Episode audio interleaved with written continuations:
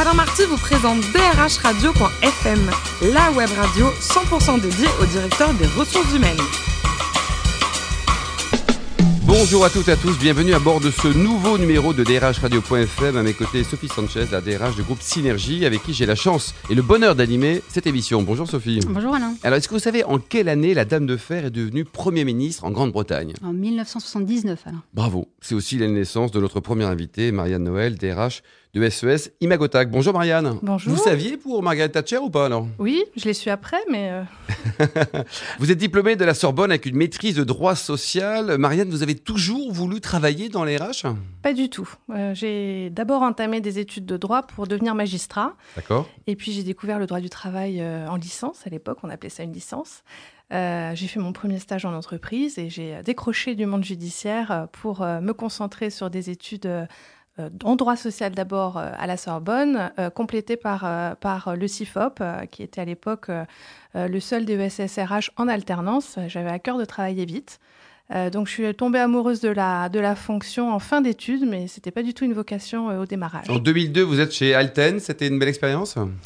Oui, très formatrice, je dirais. j'ai tout de suite démarré sur un poste de responsable RH auprès d'une grande dame, Hélène Grignon-Boulon, qui était la DRH à l'époque qui est malheureusement parti assez vite euh, pour euh, occuper euh, un, poste chez Suez et qui a laissé le poste vacant. et donc j'ai été. Et hop, promotion. À rue d'épreuve. Non, pas promotion immédiatement, pas du tout, mais rattaché à un directeur financier. Donc j'ai appris à présenter les ressources humaines avec un angle de retour sur investissement assez rapide. Mais c'est formateur, ça. C'est très formateur. Quand on a vécu ça en début de carrière, après on se débrouille de pas mal de choses. En 2005, vous avez chez Atos Consulting, quelles étaient vos principales missions à l'époque, Marianne? Alors en 2005, j'arrive chez Atos, mais j'ai d'abord commencé chez Atos Intégration, puis chez Atos Infogérance et terminé chez Atos Consulting. D'abord en développement RH, puis de nouveau des postes généralistes de responsable RH, et puis chez Atos Consulting, euh, j'ai euh, grimpé au poste de DRH. Bon, c'est pas mal ça quand même. Hein. oui, c'est une belle évolution. J'ai passé sept ans dans le groupe Atos. Vous avez rejoint donc l'entreprise actuelle, SES e Imagotag, en 2012. Un mot sur le métier de cette ETI qui est numéro un mondial sur son métier. Oui, numéro un mondial sur un marché de niche. Euh, nous sommes leader mondial des étiquettes électroniques euh, qui ont euh, pénétré le magasin physique et qui permettent d'afficher en temps réel les prix de manière informatisée. Euh, c'est un marché qui est euh, énorme, planétaire, et, euh, et qu'on n'a pas peur d'adresser, nous, petits Français devenus... Cocorico, une voilà. française. Quel chiffre d'affaires aujourd'hui? En tout cas, on va tutoyer les combien? Alors, on est en très forte croissance. Le chiffre d'affaires n'arrête pas de grossir, mais là, on termine 2016 à 180 millions. 180 millions au dernier exercice. Alors, vous êtes arrivé en 2012, et là, il n'y avait pas de DRH Non, c'est la création de la fonction. Oui, oui, tout à fait. Oui, c'est une prise de risque hein, de partir d'un grand groupe. J'avais que la culture des grands groupes pour bâtir la fonction dès le départ dans une petite entreprise. Euh, mais j'avais confiance dans son patron. Donc euh, j'ai Thierry Gadou, le président qu'on salue d'ailleurs. Exactement.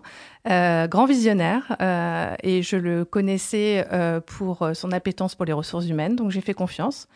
Euh, j'ai pas regretté puisque en quatre ans, le groupe s'est développé à un rythme extraordinaire avec des enjeux d'abord européens puis mondiaux, des problématiques de croissance interne et externe, plusieurs acquisitions. donc les notamment en Allemagne en Allemagne dernièrement, euh, en Autriche également, à Taïwan plus récemment. Euh, donc euh, ça se diversifie. Puis il y a beaucoup de croissance interne aussi. L'Amérique est un nouveau marché maintenant pour nous.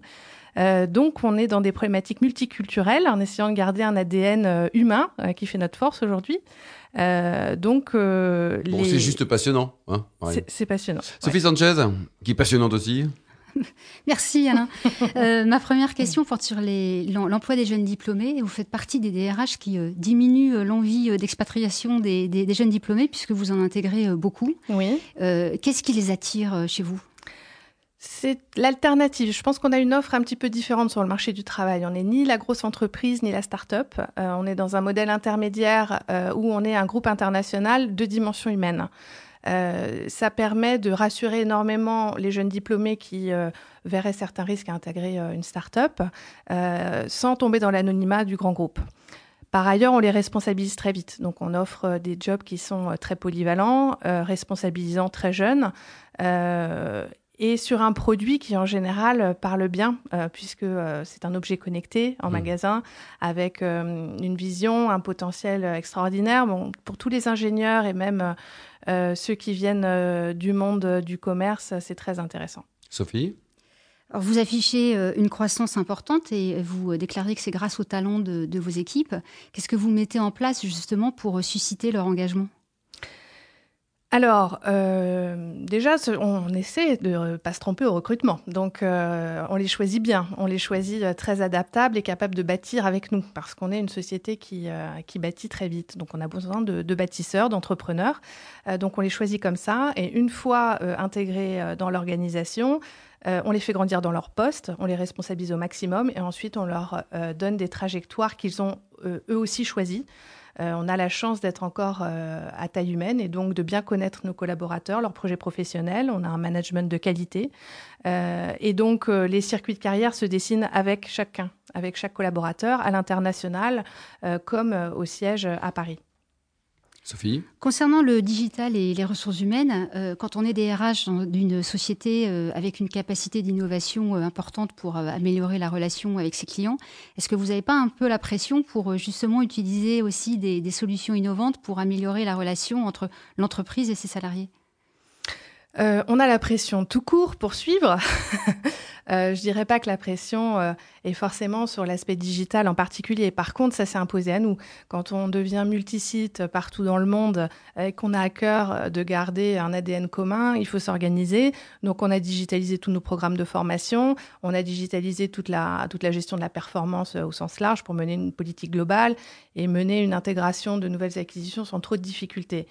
Euh, pour le, je dirais pas que la fonction RH repose uniquement sur la digitalisation, bien au contraire, euh, on a à cœur de continuer à, garder un contact euh, terrain avec les collaborateurs et avec les managers au quotidien, puisqu'on a beaucoup de jeunes pousses qui grandissent et qui ont besoin de nous pour être épaulés. Donc la dimension humaine reste centrale dans la fonction.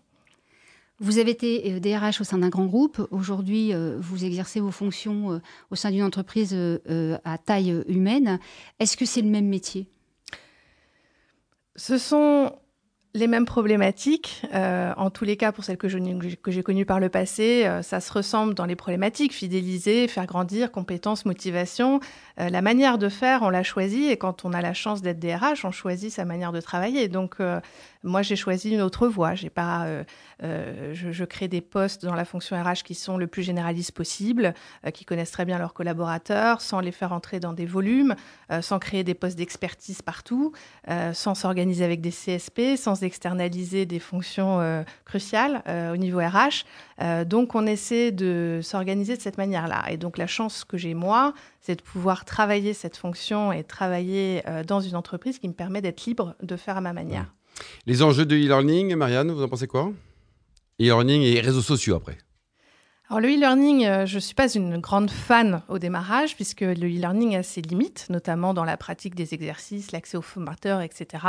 Maintenant, il a une grande vertu, c'est qu'il permet euh, de donner le vernis au bon moment à tout le monde sur toute la mm. planète. Et lorsqu'on innove comme nous, euh, lorsqu'on a une solution fait maison avec un rythme d'innovation qui sort tous les deux mois, euh, on est obligé de s'organiser de cette manière-là. Maintenant, euh, ça, pas la panacée, pas suffisant. Ça n'est pas suffisant pour accompagner les compétences. Donc, ça veut dire qu'on s'organise aussi avec des tutorats, avec du mentoring, mm. pour faire grimper les nouvelles recrues, avec des cursus d'intégration assez lourds. Euh, pour euh, permettre à chacun d'entrer dans l'entreprise sans trop de difficultés techniques. Et les réseaux sociaux? Les réseaux sociaux, on pratique aussi. Euh, c'est une entreprise qui est jeune, hein, qui, qui s'est outillée. La moyenne d'âge, d'ailleurs, pour, pour la France en tout cas? Moyenne d'âge du groupe est à 34 ans. en France, peut-être un peu plus, 37. 37 ans, quoi, oui. Donc les réseaux sociaux, c'est naturel, quoi. C'est naturel. Nous, on a notre CRM qui, qui est bien fait, qui a un, un, réseau social intégré. donc, toute l'entreprise l'utilise. On a un fil d'actualité où chacun poste, peu importe où il est euh, sur la planète, ce qu'il a envie de poster euh, sur, son actualité du jour. Ça permet de se tenir au courant. C'est l'un des vecteurs de communication, pas le seul, heureusement. Alors vous, à titre personnel, pour vous détendre, vous adorez la danse Oui, j'adore la danse. Danse classique, euh, le rock Ah non, pas le rock, non. non, non, plutôt le contemporain, le classique aussi. Oui, oui, j'ai beaucoup pratiqué par le passé. Et aujourd'hui, je regarde beaucoup la danse. Et vous continuez à jouer du piano ou vous regardez les pianistes Non, j'ai repris le piano il y a 5-6 ans, ouais. Mmh. Après un petit arrêt. mais j'ai repris le piano et j'en je, fais de plus en plus. Ça, ça, revient bien. Et pour vous détendre, un petit verre de vin si, si oui, dans quelle région? En Bourgogne ou dans le Beaujolais. Euh, un Morgon ou euh, un Gigondas. Ça, c'est bien ça. Et alors, la grande restauration, vous êtes fan de Frédéric Anton, le, chef trois macarons du Bricatla en Paris. Exactement. Quand votre chérie, votre mari vous invite, euh, c'est une bonne idée d'aller par là-bas, non? C'est évidemment très exceptionnel, il faut pouvoir se le permettre, mais c'est une expérience qui reste longtemps dans les esprits et les papilles gustatives. Et côté voyage, la Croatie, c'est un pays qui vous sied?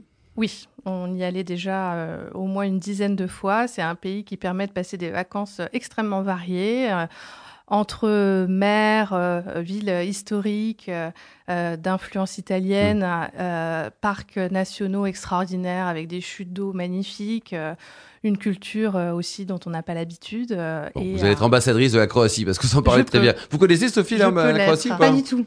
Bon ben voilà, hein, une invitation. Je suis convaincue. Dernière chose, Marianne Noël, dernier livre lu, lequel?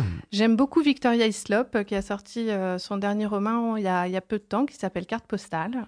C'était roman historique, euh, très sympa.